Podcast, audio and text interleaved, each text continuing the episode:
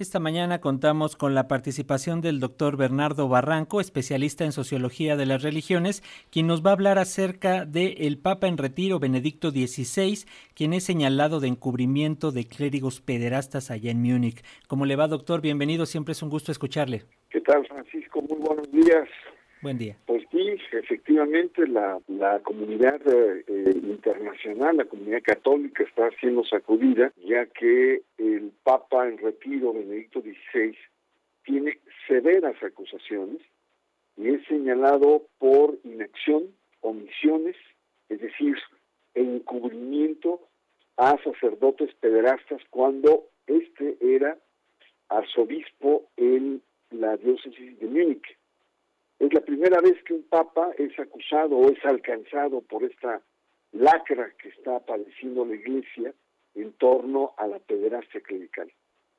Eh, Ratzinger em, eh, tiene 94 años, está enfermo, débil eh, por razones de edad, renunció al pontificado en 2013, lo cual también causó mucha polémica hace casi 10 años, hace 9 años, y desde entonces vive recluido en un monasterio dentro del Vaticano, que se llama Master Ecclesi, y desde ahí eh, ha tenido una vida de retiro, una vida de retiro y una vida de oración. hay que ubicar primero quién es Benedicto XVI, quién es Ratzinger. Y eh, de joven fue una, eh, un asesor importante en el Concilio Vaticano II, tenía 31, 32 años. Es decir, Ratzinger es una de las mentes teológicas más brillantes de Europa en el siglo XX. Después se hizo obispo, lo hicieron obispo, después cardenal, y después fue prefecto de la Sagrada Congregación para la Fe, que era el antiguo Santo Oficio. De tal suerte que el Santo Inquisidor ahora está en el banquillo de los acusados. Ahora se encuentra bajo el asedio de una gran amenaza, porque efectivamente no es cualquier cosa lo que está enfrentando. ¿De dónde viene esta acusación?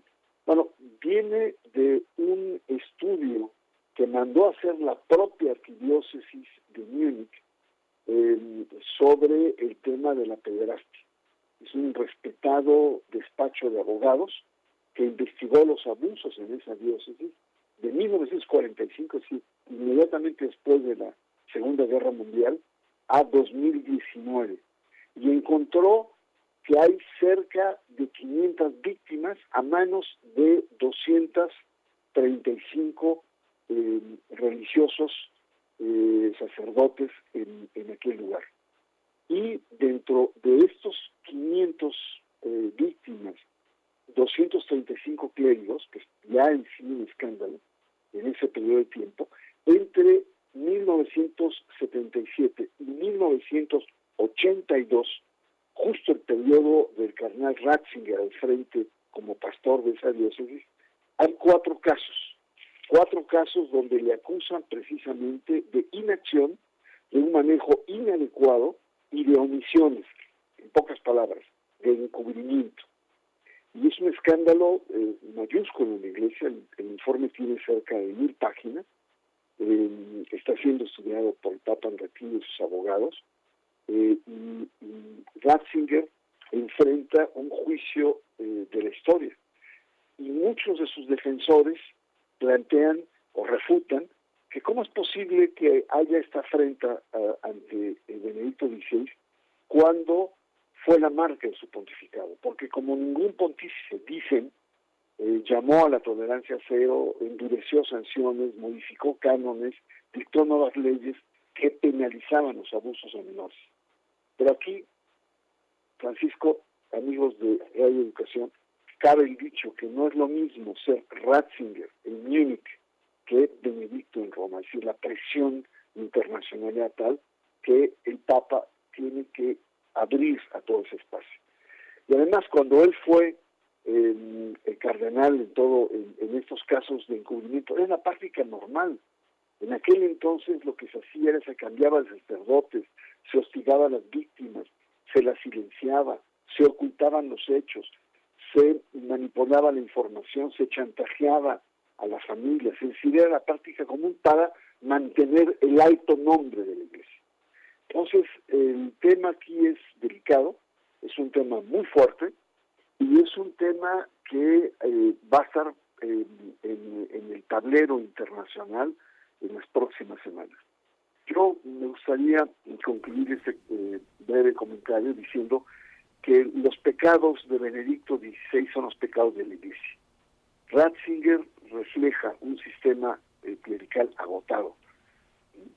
Eh, la retórica de las disculpas, de las vergüenzas a las cuales los papas reiteradamente manifiestan arrepentimientos, solicitudes de perdón, todo esto está marchito, ya no funciona. Los escándalos internacionales que han sido muy fuertes, desde Boston en el año 2000, eh, Irlanda, Australia, Canadá, con los niños indígenas, Francia recientemente y ahora Alemania, entre muchos otros, revelan un rostro criminal de la Iglesia, lamentablemente. ¿no? La religión, eh, evidentemente, cualquier religión y cualquier iglesia que no tiene credibilidad está acabada. Y ese es el gran, gran riesgo que tiene la Iglesia Católica frente a toda esta avalancha de escándalos. Y aquí no se trata solo del retrato de, Joseph Ratzinger, de Benedicto XVI, sino de la crisis de todo un sistema cuya rigidez e inflexibilidad parece llevar a la catolicidad a un callejón sin salida. La actual crisis, creo, de, de la Iglesia es mayor que la crisis de la Reforma en el siglo XVI. Aquí, Francisco, amigos de Reeducación, la Iglesia Católica tiene que reinventarse y sobre todo ayornar o poner al día los temas de sexualidad. Hasta aquí mi comentario. Y quedamos pendientes de la siguiente colaboración, doctor. Sin duda, interrogantes muy interesantes las que nos deja. Muchísimas gracias y estamos pendientes. Muy buen día. Muy buenos días. Hasta pronto.